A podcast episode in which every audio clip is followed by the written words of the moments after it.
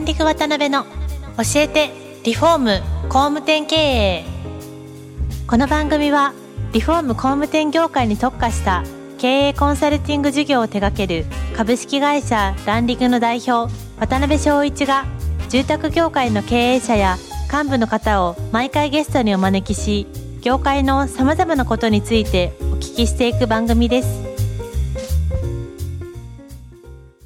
皆さんこんにちはさあ今週も始まりましたランディング渡辺の教えてリフォーム工務店経営第239回目アシスタントの泉ですえー、パーソナリティの渡辺翔一です。渡辺さん今週もよろしくお願いしますよろしくお願いします。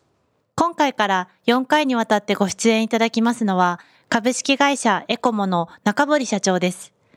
中堀社長は神奈川県の湘南地方に本社を持ち、新築、リフォーム、不動産の住まい事業と、レストラン、ベーカリーなどの店舗事業など、生活に関わる事業を地域に根ざして展開されておられます。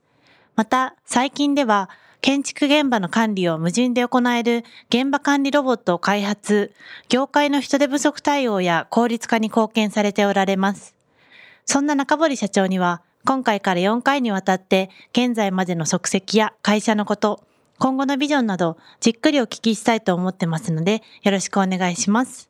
はい、えー、中堀社長、今回から4回よろしくお願いします。はい、よろしくお願いしまはいす。。なんか、いろんなことにチャレンジされてらっしゃる、はい 中堀さんだと思うんですけど、はいまあ、おそらく視聴者の方でもね、ご存知の方も多いと思うんですけど、まずは第一話目、中堀社長の個人ですね、どんな方なのか、みたいなところをちょっと幼少期から深掘りをしていきたいなというふうに思います。何でも聞いてください。昔からそんな感じだったんですか？もうなんかすごいざっくりですけど。昔から、そうです小さいね。時とかどんな感じ僕ねはい。小さい頃、はい。えー幼稚園とか小学校の入学式の写真とか一つもないんですよ。えー。で、後からね、うん。うちの両親に聞いたら、はい。結局僕ね、多動症みたいな感じで、うん。どっか行っちゃうみたいで、あのー写真という写真ほとんど写ってなくて、幼稚園の卒業写真、で、小学校の入学写真、うん。小学校の卒業写真全部載ってないんですよ。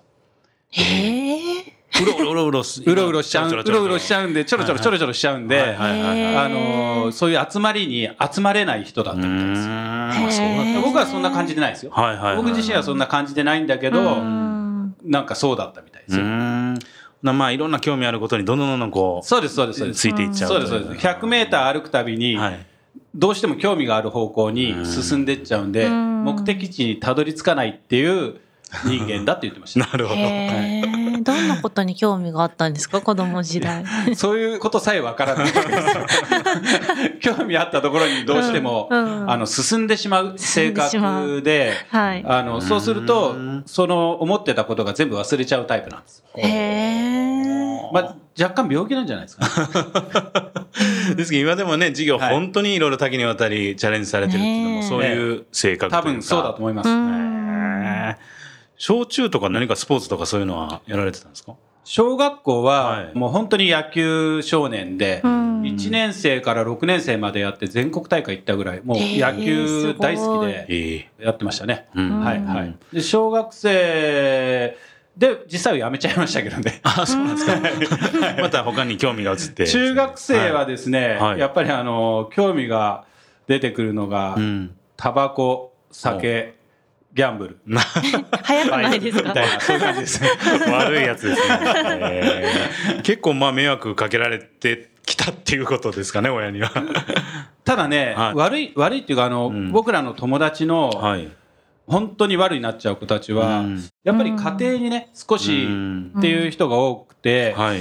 僕はね、実際かなり平凡な、うんあの、サラリーマンの息子だったんで、うんやっぱりね、ある一線超えられないんですよね。なるほど、なるほど。うんあの、本当の悪っているじゃないですか。うんではいそこに行くところでですね、親の顔が浮かんじゃって、うんなるほどね。ストップかけるんですね。だから多分ここが、あのー普通の家に生まれた子なんだろうなっていうのはちょっと感じますね。あそうなんですかんなんか親御さんのこう教育方針的なものってどんな感じなんですか？中堀うちはね、はい。教育方針ゼロなんですよ。あゼゼロなんですおー。ゼロなんです。ゼロ。何にもしなくていいんで、うん。へー。僕中学校2年生から教科書開いたこと一度もないんで、えどどういうことですか？いやあの、要はあの勉強しなくていいってことです。ああ、そういうことですえね。え勉強もしなくていいし、はい。あのいつ帰ってきてもいいし決まり一つもなかったんで、うん。すごいですね。ですけど逆にその中森さんがやられたいこととか、はい。好きなことがあればそれをサポートするみたいなそうことですそうはあったんですすかでそうです。ええだから多分いろんなことをやらせてくれたんで、ひどいグレ方をしなかったなるほどね、はい。うんうんうん。で高校までまあ大きくなられてそのそうですね。後社会に出られたんですか？はい、中学校卒業して高校まあ行きまして、はい。はい。で高校卒業してからですね、2年間土方をやってまして、うん。うん土木作業ですね。道路工事の職人さんをやってましてうん。うんうん二十歳の時に都内の建設会社はいはいに入って、そこからあのなんていうんですかね、うんうん。建設っていうかね、はい。建築業を勉強し始めたとなるほどね、いう感じですね。ちょっと知り合いの経営者の方に聞いたんですけどボクシングとかもかなり僕ボクシングやってあのボクシングが10代の頃にね。ああのそうなんですね。よく昔あるあるの喧嘩強くなりたいっていう、そうなんですね。そういうあれでねボクシングを始めて、でそのボクシングのジムの勧めというかね、はい、うんそこのスポンサーの工務店。はい。に入ったっていう流れです。なるほどね。はい。ですからボクシングのおかげで、はいはいはい。あの建設業に行けたというのは実際あります。なるほどね、はい。ですけどまあそのボクシングを極められようみたいなところで頑張られてた中で、はい。やっぱりもうちゃんと働こうみたいなタイミングがあったそうですね。やっぱりりあのスポーツってはいやっぱり分かるんですよね。うん野球もそうでしょうし、うんうんえー小学校の時にすごい頑張ってる。じゃあ高校行って大学あたり行くと、はい。自分の実力が分かるってあるじゃないですか。ボクシングもやっぱりそうで世界チャンピオンの人たちとスパーリングすると、うん。うんだんだん自分の実力が分かってくるわけですよ。うん。あ全然違うんですか？違います。これは無理だなっていうのを、あの、初めはイケイケなんでやるんですけど、だんだんだんだん本気でやり始めると、うん。これ無理だなと。うん感じるわけですよ。なるほどね。ですから、やっぱりそこで挫折というか、うん。あの、この世界ではもう自分は無理だなと。分かって、うん。で、ちょうどその時にやっぱり建設をやっていたので、こっちでやっていこうという形が23、4ぐらいですか。結構早い段階で。そうですね。はい。うん。でその工務店さんには何年ぐらいおられたんですか？工務店には26歳までいまして、までいらっしゃったはい。はい。うん27歳の時に独立とあいう形になります。で初めその第一段階で工務店さんに入られた時って、はい。どんな感じで真面目に働かれたんですか、真面目ですね。変な言い方ですけど。まあ、うん。工務店で働いてた時は一番初め、うん。あの、大工さんはい。で入りまして、なるほど。うん。で、その後、多分ですけど、話が立つからでしょうね。うん。あの、現場監督やってくれと。うん。いう話で、1年後にすぐ現場監督をやり、うん。その後、そうですね、うん。あの一緒にやっていた大工さんとうん。独立したっていう流れになりますへね。ーですけどだいぶねあのそういうお話聞くと引き止められたりとかしなかったんですか？なんか。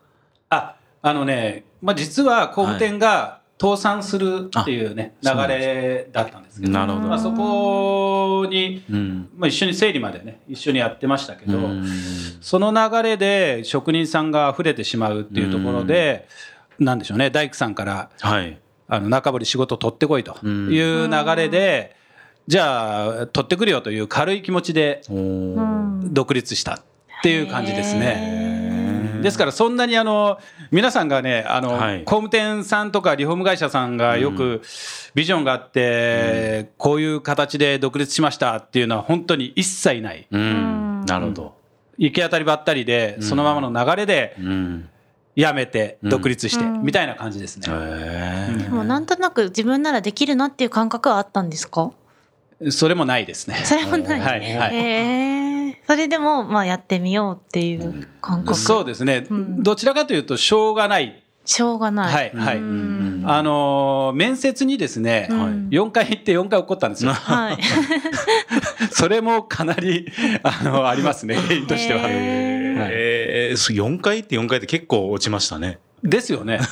僕もあので理由が分かってないんですよ。うん。ありわか今でもわかんない今だに分かんない。はあ生意気だったのかどうなのか分かりませんけど、なるほどなるほど。なんで受かんなかったんだろうな。あの頃人不足してたのに。時代的にはそうですよね。そうですね。ですからなんで受かんなかったかもいまだに分からない。はあ。あ知らないうちになんかうろうろされてたんじゃないですか。かもしれない。なるほど。えー、なんか立ち上げ当初ってどんな気持ちだったんですか？もう今思い出すと。うーんそうですね、あのもともと新築とかリフォームやってたんですけど、はいあのまずリフォームからじゃないと独立はできないなっていうので、やり始めたんですけど、はい実際仕事もないんで、うんあの換気扇の掃除してましたよ。換気扇の掃除1年半ぐらいやってましたね。え、それ新規でですか？新規でお客さんから仕事もらうのに、はい。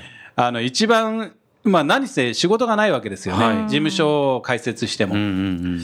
これどうしようかなと思って、はい。うん一番なんかすぐ仕事くれるのってなんだろうなって考えたときに、うんうん換気扇の掃除だなと。ほうほうほうほう。で換気扇の掃除のチラシを マンションにポスティングしてですね、それが意外に当たってですね、へ このまま換気扇の掃除してようかなと思ったぐらい。いっぱい。いっぱい来まして、はい、ーで大工さんと一緒に掃除してました。へー。まあ、そこからあのうん。リフォームの仕事いただいたりとかっていうところで、なるほどなあのリフォーム事業としてですね、やらさせてもらうっていう流れにはなったんですけど、なるほどね。はいはい。そうかそうか。なんか面白いですね。あのそういうこうまあタイミングタイミングでいろんな出来事があってね。手なり手なりでっていうお話だと思うんですけど、まあ、そういう中で今エコモさんのグループ自体はな何年目でいらっしゃいました22年目22年目ですね。はい。うんで今でこそねもうすごいこう湘南地区では有名な会社さんになられてますし手広くいろいろ事業されてると思うんで、まあ、そのあたりのお話はですね、まあ、次回ちょっと会社の部分でですね、お聞きできたらなというふうに思います。はい。でもまだまだお話伺いたいのですが、そろそろ時間が来てしまいました。次回も中堀社長にはゲストにおいでいただけるとのことですので、次回また詳しくお聞かせください。中堀社長、本日はありがとうございましたあ。りがとうございました。今回もランリグ渡辺の教えてリフォーム工務店経営をお聞きいただきありがとうございました番組では渡辺や住宅業界の経営者幹部の方へのご質問を募集しています。ウェブサイトランディングにあるお問い合わせフォームよりお申し込みください。お待ちしています。